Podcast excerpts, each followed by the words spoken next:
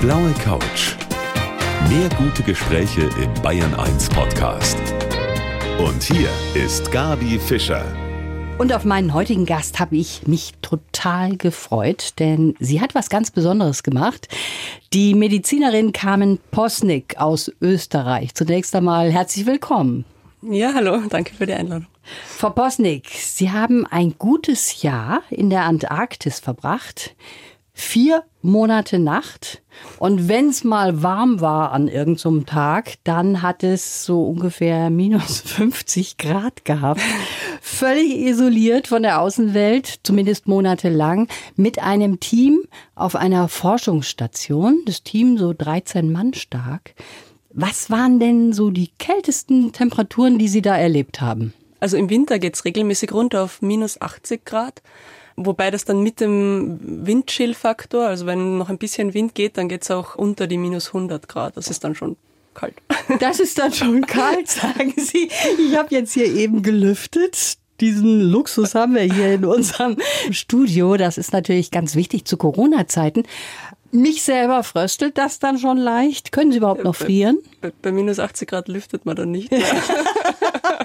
dann würde ich es nicht machen, da haben Sie recht. Aber hier bei unseren Temperaturen? Ähm, ja, natürlich schon noch, aber es hat sich, ich habe schon gemerkt, dass sich äh, mein Kälteempfinden geändert hat. Also auch nicht unbedingt zum Positiven hin, weil ich zum Beispiel jetzt nicht mehr so die langsame Vorwarnung habe, es wird kalt, sondern wirklich von einem Moment auf den anderen, so, jetzt ist es zu kalt. Ah, verstehe. Da hat ja. sich also schon was geändert. Und ich meine, wenn man über ein Jahr in so eine Forschungsexpedition geht, dann bedeutet das natürlich auch, dass man einen riesen Koffer dabei haben muss mit vielen Klamotten, vor allen Dingen, wenn es Winterklamotten sind. Das war auch eine Herausforderung. Ja, ja, also wir haben so spezielle Polarkleidung bekommen natürlich von, vom Polarinstitut. Und das sind dann halt wirklich äh, sehr, sehr viele Schichten, so Thermounterwäsche, also aus Merino-Wolle hauptsächlich, Balaklavas, also diese, diese Skimützen, die, die nur die Augen freilassen. Und da hat man dann halt nicht nur die eine, sondern hat man dann mehrere übereinander an natürlich. Skibrillen natürlich und so ganz, ganz schwere Polarschuhe, mit denen es ziemlich anstrengend ist, sich fortzubewegen. Aber Verstehe. es ist sehr warm.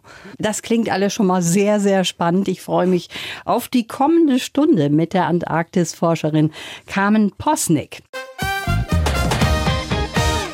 Viele von uns, die jammern über die Zeitumstellung am letzten Sonntag, diese eine Stunde, diese läppische, die wirft viele von uns schon aus der Bahn. Aber darüber kann mein Gast heute wahrscheinlich nur müde lächeln.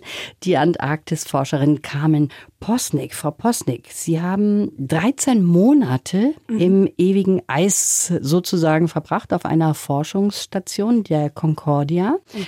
Da waren vier Monate Dunkelheit auch, also vier Monate Nacht. Ja, genau.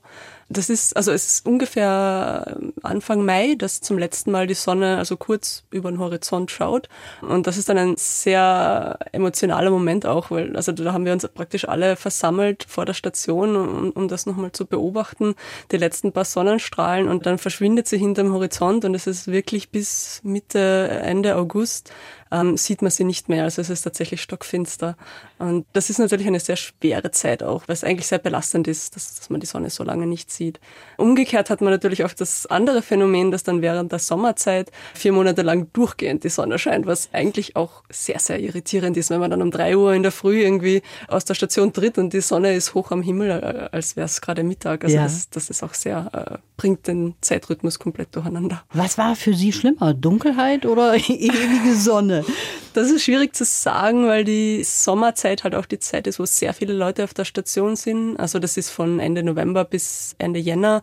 Da sind die Temperaturen einfach so mild, also im mhm. Durchschnitt, im Durchschnitt so minus 40 Grad. Oh, so äh, warm dann doch. Sehr mild. genau, antarktisch mild und da kann man einfach sehr viele Experimente machen, wo die Maschinen im Winter einfach einfrieren würden. Mhm. Dementsprechend sind da bis zu 80 Leute auf der Station und das ist halt von dem her auch schon sehr stressig. Und dann ist es einfach schwierig zu schlafen, wenn es permanent hell ist. Drum, ich, ich würde sagen, ich habe den Winter irgendwie mehr genossen als Aha. den Sommer. Okay, sehr interessant. Die Antarktis, das können wir vielleicht mal sagen, die ist anderthalb Mal so groß wie Europa. Genau, ja. Damit man so eine kleine Vorstellung ist hat. riesig. Ja. Riesig und weit und breit nix. Genau, also die nächsten Nachbarn es sind 600 Kilometer entfernt. Das ist eine kleine russische Station, Vostok. Wobei, uh, ich weiß nicht, ob die diesen Winter überhaupt besiedelt war. Also vermutlich waren unsere nächsten Nachbarn 1100 Kilometer entfernt, also an der antarktischen Küste. Jetzt nehmen Sie uns mal mit in diese Kälte, in dieses ewige Eis. Wie war das für Sie, als Sie da gelandet sind. Sie sind, glaube ich, von Neuseeland gekommen. Genau, oder? man fliegt von Neuseeland ähm, immer Richtung Süden bis an die antarktische Küste. Da gibt es eine italienische Station, die nur im Sommer offen ist. Da landet man schon mal mit diesem riesigen Militärflugzeug mhm. nur, also am Backeis. Das heißt, man kann auch nicht das ganze Jahr durch landen, sondern wirklich nur, wenn das Backeis dick genug ist. Das wird dann halt täglich vor deiner hin und untersucht, schaut, ob das Flugzeug landen darf. Dann landet man dort und von dort geht es dann weiter mit einem sehr viel kleineren Flugzeug ins Innere der Antarktis. Und das sind dann noch einmal drei bis fünf Stunden Flug. Wobei dieses Flugzeug, das ist eine Twin Otter, äh, die schafft nicht den ganzen Weg auf einmal diese ganzen 1100 Kilometer, sondern sie muss in der Mitte zwischenlanden und da ist dann wirklich absolut gar nichts. Da landet sie zwischen, da stehen ein paar Treibstofffässer herum und man muss dann auftanken eine halbe Stunde lang und dann weiterfliegen. Und es ist aber wirklich extrem schön, dieser Flug, weil am Anfang hat man diese transantarktische Bergkette, die man da überfliegt. Also das sind ganz beeindruckende riesige Berge und Gletscher dazwischen und alles ist weiß. Man sieht noch vielleicht das Meer im Hintergrund. Dann überfliegt man diese Bergkette und dann kommt man aufs antarktische Hochplateau. Das ist praktisch fast die gesamte Ostantarktis, ist einfach ein riesiges Plateau. Also das sind Gletscher eigentlich, also die, die wo die Gletscher geboren werden mhm. sozusagen. Mhm. Und das ist einfach nur noch ein weißer Horizont in alle Richtungen. Also wirklich flach, weiß. Es ist wie, als würde man ein, fliegen hier über den Wolken. Es schaut ganz ähnlich aus. Und da merkt man dann erst richtig, wie, wie abgeschieden das ist und wie einsam und wie, wie viel nichts rundherum ist. Weil irgendwann einmal tauchen in der Ferne so diese kleinen Türme von Concordia auf und die, die Container rundherum. Und da denkt man sich dann schon, uff, ja. da komme ich wirklich nicht weg. Ja. Den ganzen Winter. Da kriegt man dann einen Eindruck davon. Ja. Ne? Aber das ist schon beeindruckend, was Sie so erzählen. Diese Weite, dieses Weiß und nichts sonst. Dieses Team, mit dem Sie da zusammen waren, dann auf der Forschungsstation, mhm. Das haben Sie erst vor Ort dann kennengelernt? Ah, nein, wir hatten davor, also ähm, zwei Monate vor Abflug, so ein ähm, Prä-Abflug-Meeting, wo sich alle mal getroffen haben. Und äh, wir wurden dann auch von zwei Psychologen verfolgt, sozusagen, für zwei Wochen lang. Und die haben sich genau angeschaut, also wir wurden ja jeder einzeln schon ausgewählt. Und dann haben sie sich nochmal angeschaut, passt das Team auch zusammen. Ach so, äh, genau wird das dann ja, untersucht. Genau, ja, weil es dann halt teilweise schon noch Ersatzkandidaten gäbe. Und da wird halt dann genau geschaut, passen wir zusammen oder gibt es da irgendwelche totalen Spannungen, weil das muss halt wirklich passen dann, ja. weil man kann dann tatsächlich ja für diesen Winter, also neun Monate lang kann man nicht weg. Nee, man kann nicht sagen, jetzt gehe ich ja. aber hier genau. aus der WG. Das heißt, ja, wenn was nicht passt, dann muss man das halt möglichst früh erkennen. Die kommen aus aller Herren Länder und sprechen ah. einen Mix aus verschiedenen Sprachen. Die Concordia wird von Frankreich und Italien gemeinsam betrieben. Ist übrigens die einzige Station in der ganzen Antarktis, die von zwei Ländern gemeinsam betrieben wird. Also mhm. das ist ein ganz interessantes Experiment. Und dementsprechend ist dann die Hälfte der Crew französisch und die Hälfte italienisch, also sechs Italiener, sechs Franzosen und dann noch ein Forschungsarzt, also das war in dem Fall ich, von der ESA angestellt. Das heißt, die können aus, aus irgendeinem europäischen Land kommen kommen. Das ist ja dann wie so eine große Familie eigentlich, ne? Da kommt man sich auch ja. nahe und da gibt es vielleicht auch jemanden, den man nicht so leiden kann. Oder wie ja, ja, natürlich. Man, man, sucht sich die Leute ja nicht aus. Ja, ja eben, genau. Gibt es dann auch mal Spannungen so untereinander? Äh, ja, natürlich, ja, weil äh, also wir sind zwar alle dafür extra ausgewählt für auch unseren Charakter, unsere Persönlichkeit, dass das möglichst passt. Aber natürlich kann man nicht hundertprozentig vorhersagen, wie dann jemand reagiert, wenn dann diese Isolation tatsächlich beginnt, wenn das letzte Flugzeug abfliegt. Und es ist doch eine ziemliche Belastung psychologisch zu wissen, erstens einmal, okay, wenn irgendwas passiert, ich komme hier nicht weg. Wenn ich plötzlich keine Lust mehr habe, ist, ist völlig egal, ich, ich muss trotzdem weitermachen. Und wenn man sich dann nicht so gut versteht, ist das noch dazu belastend natürlich. Und dann ist die Sonne noch dazu weg, dann Mitte Mai. Dann wird es noch schlimmer. Dann wird es noch schlimmer, ja, genau. Hat jemand einen Lagerkoller bekommen? jetzt nicht extrem, aber so kleinere Lagerkoller kommen, glaube ich, immer wieder mal vor. Ja. Muss man schon damit rechnen. Ne? Bei Ihnen war es ja umgekehrt. Sie haben Ihre große Liebe gefunden. Also hat das auch was für sich. Wobei ich sagen muss, das waren nur zwei Frauen und elf Männer. Ne? Ja, genau. Ja. Leider sind Frauen da meistens in der Unterzahl. Es liegt nicht dran, dass sie Frauen nicht wählen wollen würden, sondern es liegt einfach daran, dass sich zu wenige bewerben, leider. Zu wenig vielleicht die Traute auch haben. Sie haben ein ganz tolles Buch darüber geschrieben, haben ein Tagebuch geführt und daraus dann quasi ein Buch gemacht genau. mit vielen, vielen tollen Fotos, auch von einem spektakulären Sternenhimmel dort. Ja. Und über all das wollen wir gleich sprechen. Die Antarktisforscherin Carmen Posnick ist heute mein Gast. Ja, ich bin total fasziniert von dem, was mir heute die Carmen Posnick so alles erzählt. Sie ist heute mein Gast auf der blauen Couch, hat 13 Monate auf einer Forschungsstation in der Antarktis im ewigen Eis verbracht. Wie wird man eigentlich dafür ausgewählt? Also Sie haben eben schon gesagt, viele Frauen bewerben sich ja nicht da. Mhm. Und worauf kommt es an? Es kommt ja auch nicht nur auf Ihre Qualifikation jetzt als Medizinerin an, sondern auch so ein bisschen auf soziale Kompetenz, oder? Ja, genau. Also einerseits kommt es natürlich auf die Kompetenz in dem jeweiligen Beruf, für den man ausgewählt wird, an. Aber dann gibt es auch bereits in der Vorentscheidung sozusagen einen ganzen Tag lang, der nur einer Gesundheitsuntersuchung gewidmet ist, einfach damit da alles passt, weil eben wenn, wenn was passiert, muss man dann irgendwie selber damit fertig werden. Und auch einer psychologischen Untersuchung. Mhm. Also es gibt dann ein, verschiedenste Persönlichkeitsfragebögen zum Ausfüllen und es gibt auch ein Gespräch mit äh, Psychologen und Psychiatern noch zusätzlich, um einfach einfach genau äh, feststellen zu können, ob man geeignet ist oder nicht. Dass man da durchhält. Ne? Genau, ja, dass man auch in der Gruppe durchhält, also dass man ja nicht zur Belastung wird für die anderen. Was sind da so Hauptmerkmale, die gut sind? Gut ist nicht, wenn man da ein Klassenclown ist und immer im Vordergrund stehen will, oder wie? Genau, genau. Also man sucht halt möglichst ausgeglichene Persönlichkeiten, die ja stabile Persönlichkeiten, die ihre Emotionen ein bisschen im Griff haben, also auch eher eher introvertierte Personen, also eher nicht Personen, also jetzt nicht extrem introvertiert, aber zumindest Personen, die nicht permanent ähm, die Bestätigung von anderen brauchen, mhm. dass sie das jetzt gut gemacht haben, weil das, das kriegst du einfach nach, nach ein paar Wochen kriegst du das einfach nicht mehr. Ja. Personen, auch die, ja, Personen, die passende äh, Bewältigungsmechanismen haben für diese Situation. Also mhm. wenn jemand jetzt meint, ja jedes Mal, wenn ich, wenn ich mich nicht gut fühle, gehe ich raus in den Wald und, und laufe und, und schrei dabei, dann ja, das, das kann man dort halt auch nicht machen. Ja, also klar. Da, da muss man schon irgendwie sich selbst selbst beschäftigen können. Ja, es ist auch wichtig, dass man sich gut mit sich selbst beschäftigen mhm. kann. Mhm. Sie haben ja da auch zur Selbstbeschäftigung einiges mitgenommen. Darüber wollen wir gleich ja. noch sprechen. Aber ich habe jetzt für Sie einen Lebenslauf, Frau okay. Posnick. Wenn Sie den mal bitte kurz vorlesen. Ich heiße Carmen Bosnick und ich bin eine neugierige Forscherin, die keine Angst vor Abenteuern hat. Ab und zu brauche ich einen Adrenalinstoß. Bei meiner Abreise in die Antarktis war meine größte Sorge, mich dort zu langweilen. Ich hätte nie gedacht, dass ich unter den elf Männern sogar die große Liebe finde. Auf der Forschungsstation riecht es nach Metall und Espresso. Es schmeckt nach Pasta und Kälte. Und wenn ich Songs von Ed Sheeran höre, dann bin ich im Kopf sofort wieder dort.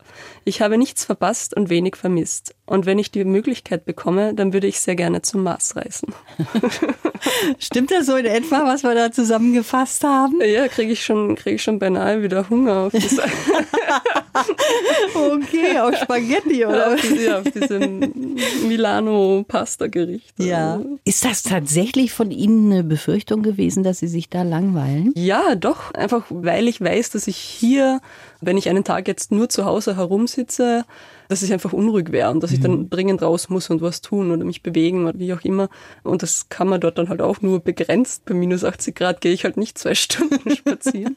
und es ist halt doch relativ eng dort, auch wenn wir nur 13 sind im Winter, ist die Station doch relativ ja, beengt, aber ist das beengt? Wie 1200 Quadratmeter? Äh, ja, 1200, aber ein Teil davon sind technische Lokale. Mhm ja, es ist halt doch so, dass man sich nicht bewegen kann, ohne beobachtet zu werden. Ja, ja, das ist mehr ja. die Sache. Man fühlt sich halt irgendwie ständig unter Beobachtung. Ja. Sie haben gerade vorgelesen, hauptsächlich hat es Pasta gegeben. Das liegt auch daran, dass da Italiener dabei waren. Ja, genau. Wir hatten einen italienischen Koch, der hat uns zweimal täglich wunderbar aufgetischt. Ja, tatsächlich täglich dann als Antipasti gab es Pasta.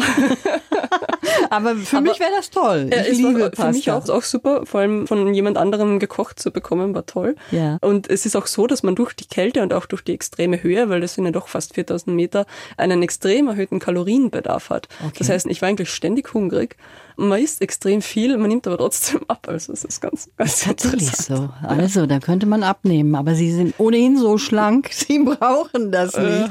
Sie haben da auffüllen müssen. Ne? Das wäre gut gewesen.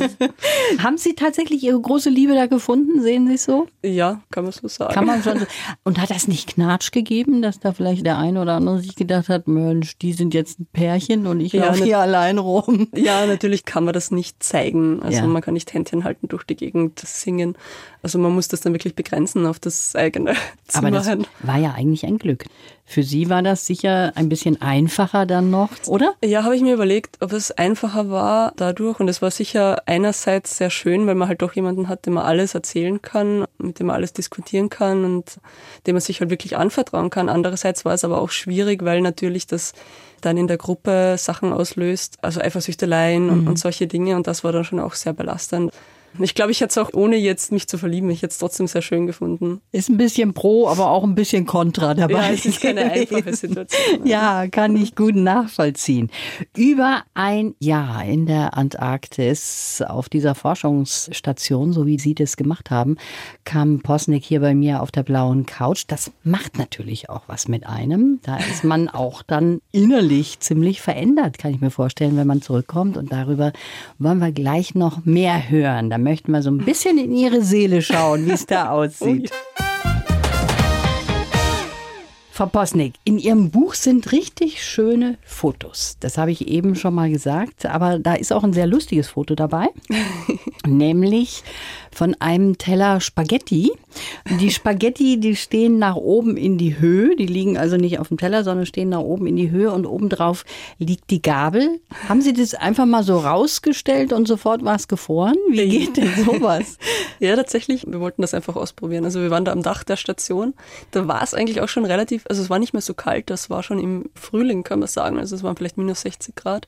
Und es ist aber wirklich so, man hält da diese Gabel in die Luft für vielleicht 10, 15 Sekunden, lässt los und es bleibt einfach schweben. Also es ist einfach sofort alles festgefroren. Es Ja, das sieht aus wie ein Kunstwerk. Super. Ja, es war toll. Das hat uns dann inspiriert und wir haben das dann mit allem Möglichen gemacht. Also mit Honigtoast, mit Nutella-Toast, mit Spiegeleiern und Raclette-Käse natürlich, nachdem da Franzosen dabei waren.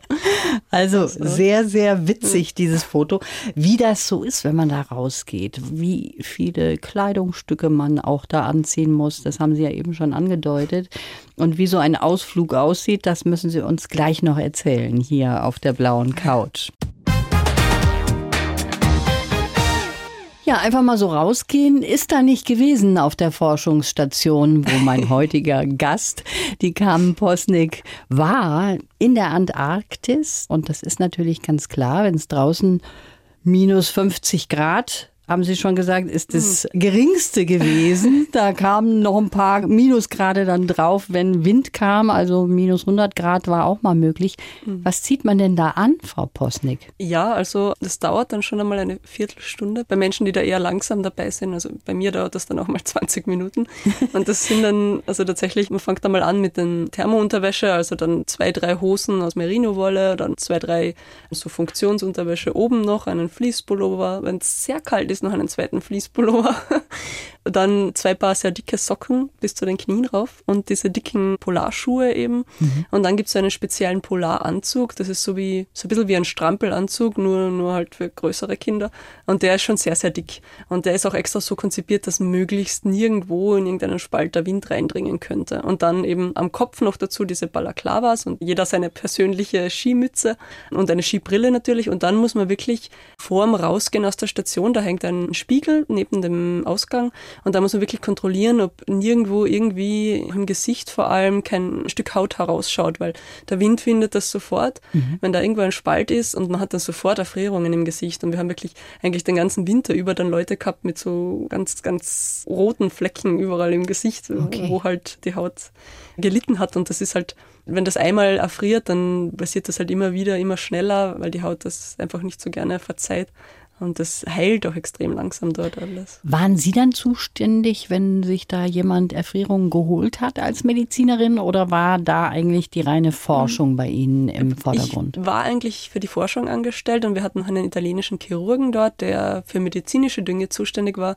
Aber wir haben dann natürlich gemeinsam gearbeitet mhm. auch. Und wir hatten dann ein Notfallteam und ein medizinisches Team gebildet, wobei das Notfallteam, da war ich dafür zuständig und die waren dann verantwortlich dafür, wenn sich jemand verletzt, dass wir den Verletzten in den OP-Saal bringen zum medizinischen Team und die kümmern sich dann um den. Also wir haben dann auch monatlich so Übungen abgehalten, damit jeder irgendwie weiß, wie man jetzt mit dem Equipment halt umgeht. Ja, es kann ja auch vieles Unvorhergesehenes kommen, obwohl ja. sie so gut untersucht worden sind vorher, ne, bevor es ja, losging. Natürlich. Aber von den Zähnen bis hin zum Blinddarm ist ja alles möglich, ne? Ja, genau. Also wegen dem Blinddarm, da habe ich dann das erste Mal, wie ich im OP-Saal war und der italienische Arzt mich so eingeführt hat, habe ich dann gesehen, dass da an der Wand so ein Zettel hängt, so mit Schritt für Schritt, wie entferne ich einen Blinddarm auf Italienisch netterweise.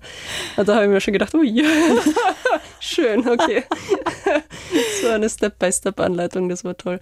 Aber tatsächlich das größte Problem dort sind eigentlich die Zähne, eben weil die Station relativ hoch liegt, mhm. ist der Luftdruck so unterschiedlich, dass wenn man da irgendwo Karies hätte und sich da schon Bakterien praktisch im, im Zahn gebildet haben, dass das gefährlich ist. Wir haben dann zum Beispiel einen Kollegen gehabt, der relativ schnell, nachdem er angekommen ist, einmal rausgegangen ist und ob das jetzt wegen Kälte oder Luftdruck ist, weiß ich nicht genau, aber ihm ist ein Zahn explodiert. Also wirklich Was? einfach. Puh, ja, Wahnsinn. Und da war ein bisschen Karies drunter und das hat sich scheinbar so ausgedehnt. Und wir haben den dann den ganzen Winter über immer wieder zahnärztlich behandelt. Wir haben dann einen super Zahnarztstuhl, das ganze Equipment. Und weder ich noch der italienische Arzt hatten irgendeine Ahnung, wie, was wir tun. Oder der arme Kerl. Wir haben dann einen Skype gehabt mit einem Zahnarzt in Italien. Der hat uns verzweifelt versucht zu helfen, aber es war mehr ein Versuchskaninchen. Also das heißt, die Internetverbindung geht. Ja, es ist ein sehr, sehr langsames Internet dort, das gleichzeitig auch dafür verwendet wird, wissenschaftliche Daten hin und her zu schicken. Und wir hatten auch nur drei Computer mit Internet in der mhm. ganzen Station. Das heißt, wenn ich jetzt zum Beispiel mein Gmail-Postfach abrufen wollte, dann hat das schon mal eine Stunde gedauert, ah, dass verstehe. das geladen war, die Seite. Und dann das war das wie erste bei mir auf dem Land hier. Ja. Sie kennen das. Ne? Genau. Also wir haben es nicht besonders oft verwendet, weil das einfach zu ja, nervenaufreibend war.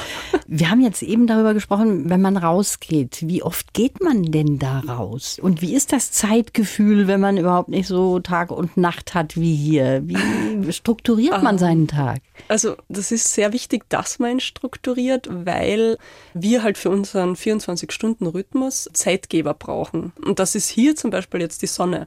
Also einfach der Tag-Nacht-Unterschied. Und das mhm. hat man dort natürlich überhaupt nicht.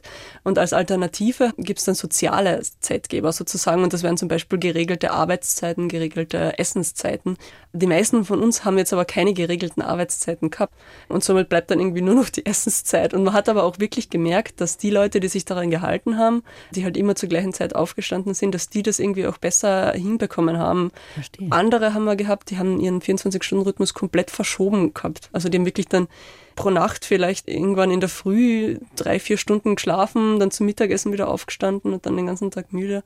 Weil auch der Schlaf so durcheinander kommt mit mhm. dieser Sauerstoffarmut auch. Und das klingt jetzt irgendwie nicht so arg, aber es ist tatsächlich sehr belastend, wenn sich dieser Rhythmus verschiebt, weil einfach so viele Körpersysteme da mitspielen. Also Hormonausschüttungen, das Herz-Kreislauf-System, also die ganze Physiologie da vom menschlichen Körper ist danach gerichtet, nach diesem 24-Stunden-Rhythmus. Und das ist auch extrem anstrengend, wenn das durcheinander kommt. Mhm. Einfach. Das klingt schon arg, insbesondere bei uns, wo wir uns ja schon in die Hose machen, wenn wir eine Stunde umstellen ja. müssen. Ja, tatsächlich. Ja. Ich möchte noch mal ganz kurz auch über ein Foto sprechen mit diesem Sternenhimmel. Ja. Ist das was Besonderes gewesen oder ist das, also das ist so wunderschön, da steht also unten das Team und über ihnen Millionen von Sternen. Unglaublich. Ja, das ist tatsächlich, also es gibt dort auch relativ viele, sieht man auch auf den Fotos, ein, ein großes Teleskop, weil es einfach der beste Ort ist eigentlich auf der Erde, um Sterne zu beobachten, eben weil da vier Monate durchgehend dunkel ist und dann liegt es halt extrem hoch und die Luft ist extrem trocken, also eigentlich die trockenste Wüste der Welt, die Antarktis.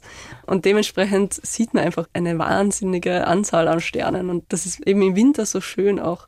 Darum hat mir das so gut gefallen, weil man geht da hinaus um 12 Uhr Mittag und es ist wirklich stockfinster und es sind die Sterne, dieser Bogen der Milchstraße riesig über einem. Man sieht Galaxien, man sieht Nebel, man sieht Sternschnuppen, man sieht vielleicht ein Südlicht irgendwo am Horizont und selbst wenn der Mond nicht da ist, man braucht teilweise gar keine Stirnlampe, um den Weg zu finden, weil sich dieses Sternenlicht im Schnee reflektiert und sozusagen den Weg erleuchtet. Das ist schon das, das ist ganz magisch. Also ist ein wunderschönes ja. Foto. Auch toll, dass Sie uns da mit hinnehmen. Viel Zeit bleibt uns leider nicht mehr.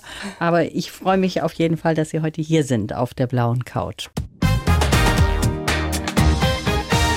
Letzten Sonntag haben wir die Uhren umgestellt auf Normalzeit und schon geht alles durcheinander bei uns hier. Aber mein Gast heute auf der blauen Couch, die Carmen Posnick, die sieht das ein bisschen anders. Die war auf einer Forschungsstation in der Antarktis und da gibt es solche Umstellungsprobleme nicht von einer Stunde. Wie ist das, wenn man aus so einer Zeit, wo man ja doch sehr isoliert ist von allem, kulturellem Leben, von Familie, von der Heimat, wenn man da wieder zurückkommt, Frau Posnick.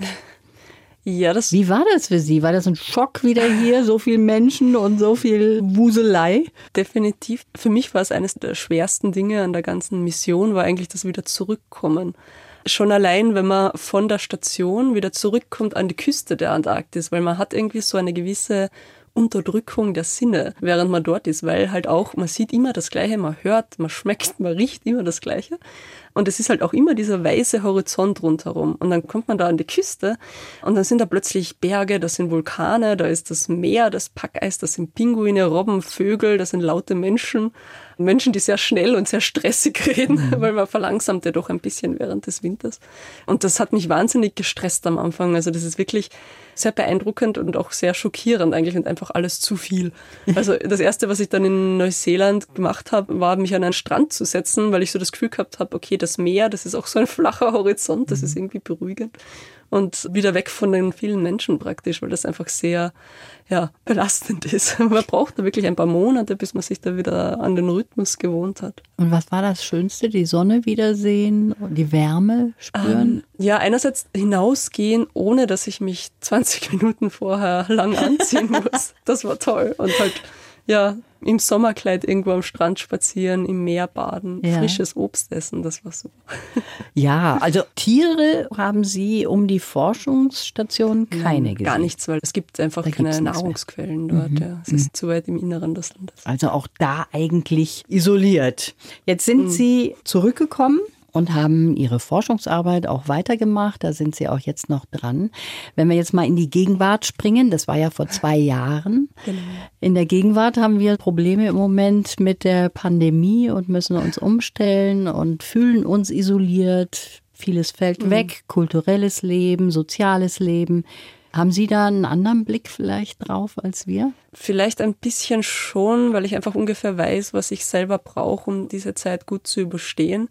Aber es ist natürlich schon so, dass ich dieses Jahr in der Antarktis ja freiwillig gemacht habe und jetzt, das ist ja aufgezwungen sozusagen. Also von dem her ist es schon was anderes. Und es war halt damals auch die Motivation natürlich größer und das Ziel irgendwie so eine außergewöhnliche Sache zu durchleben irgendwie motivierender als jetzt in den eigenen vier Wänden. Sie haben es sehr schön ausgedrückt. Ja, natürlich ist es so. Aber ich dachte mir, vielleicht fällt Ihnen einiges leichter, weil Sie das schon mal so ein bisschen mitgemacht haben, wenn auch freiwillig. Ne? Ja, das stimmt schon. Also ich habe schon so meine Strategien, also so einen geregelten Tagesablauf, dass ich ab und zu auch eben Tagebuch schreibe, einfach um mich zu erinnern, was passiert ist, um um nicht so das Gefühl zu haben, dass der Tag verloren ist. Dass ich mir halt auch genau plane, die Woche von der Arbeit her, was mache ich wann, einfach um zu sehen, am Ende der Woche auch, okay, das ist alles abgehakt, das und das habe ich gemacht, das wurde doch erfolgreich, also ich bin doch irgendwie weitergekommen. Und dass ich auch Zeit einplane für Hobbys, vielleicht auch neue Hobbys, einfach was Neues zu lernen, Zeit daheim zu nutzen, halt, ja. dass ich irgendwie mich selbst noch weiterbilde irgendwie. Also das ist spannend, dass Sie das sagen. Diese Strategien, ne, die Sie da so entwickelt haben, die kann man wunderbar jetzt umsetzen in diese Zeit. Also ja. das ist spannend von Ihnen zu hören. Ja, jetzt sind wir schon leider am Ende angekommen. Ich könnte noch so viel fragen, weil das wirklich toll ist, von Ihnen zu hören. Wo geht's denn als nächstes hin? Ja, jetzt geht's einmal weiter mit der Forschung. Also ich forsche jetzt an der Universität Innsbruck weiter in der Weltraumphysiologie, also wie sich der menschliche Körper im Weltraum verändert eben mit dem Ziel, dass dann irgendwann Astronauten am Weg zum Mars gesund und fit bleiben. Und da möchten Sie gern dabei sein, ne? Wenn es zum Mars schön, geht. Ja. Kommt auch darauf an, wann das stattfinden wird. Also dann wünsche ich Ihnen toi toi toi dafür, für ja, alles, was Sie so vorhaben. Das war wirklich toll wie Sie uns jetzt mitgenommen haben ins ewige Eis. Wie es da so zugeht, haben wir ja überhaupt keine Ahnung. Schönen Dank fürs Kommen. Ich wünsche Ihnen alles Gute. Dankeschön. Blaue Couch. Der Bayern 1 Talk als Podcast. Natürlich auch im Radio. Montag bis Donnerstag ab 19 Uhr.